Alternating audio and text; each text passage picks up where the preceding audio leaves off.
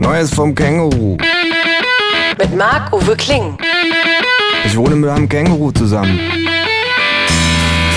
Das Känguru steht total auf Nirvana, ist ein Schnorrer vor dem Herrn und war früher beim Vietcong.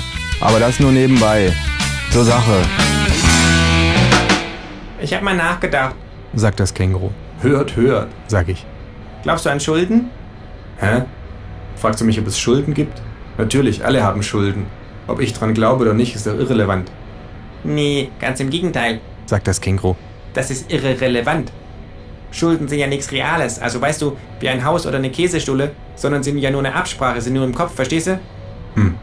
Guck, sagt das Känguru, ich schulde dir noch 4,95 Euro. Für die Wasserpistole, die Science-Fiction-Geräusche macht? Ja, für die Wasserpistole, die Science-Fiction-Geräusche macht. Piu, piu, piu. imitiere ich einem seltsamen Impuls folgend die Geräusche, Jetzt tun wir beide einfach so, als würde ich dir nichts schulden. sagt das Känguru. Und piu, piu, piu, jetzt schulde ich dir nichts mehr. Ein paar Sekunden blicke ich stumm das Känguru an, Aha. sag ich, Schulden sind ein bisschen wie Gott. sagt das Känguru, Wenn man nicht dran glaubt, muss man sie nicht fürchten.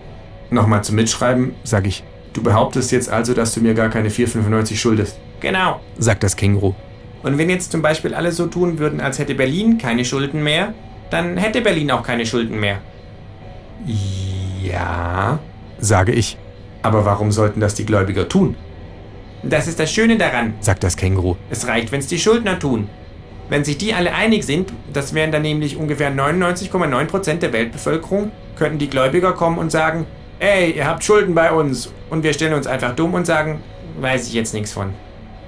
Hm, sag ich, Jetzt stell dir vor, wenn einfach alle so tun würden, als hätte keiner mehr Schulden. Dann gäbe es keine Schulden mehr. Das ist doch irre. Dann lässt man die Leute verhungern und erfrieren, aber nicht, weil es an Häusern oder Käsestullen mangelt, sondern nur wegen Hirngespinsten. Ja, aber wenn man deinen Vorschlag in die Tat umsetzt, dann würde, glaube ich, das ganze Weltwirtschaftssystem zusammenbrechen. sage ich, Umso besser. sagt das Känguru. Taugt eh nix. It's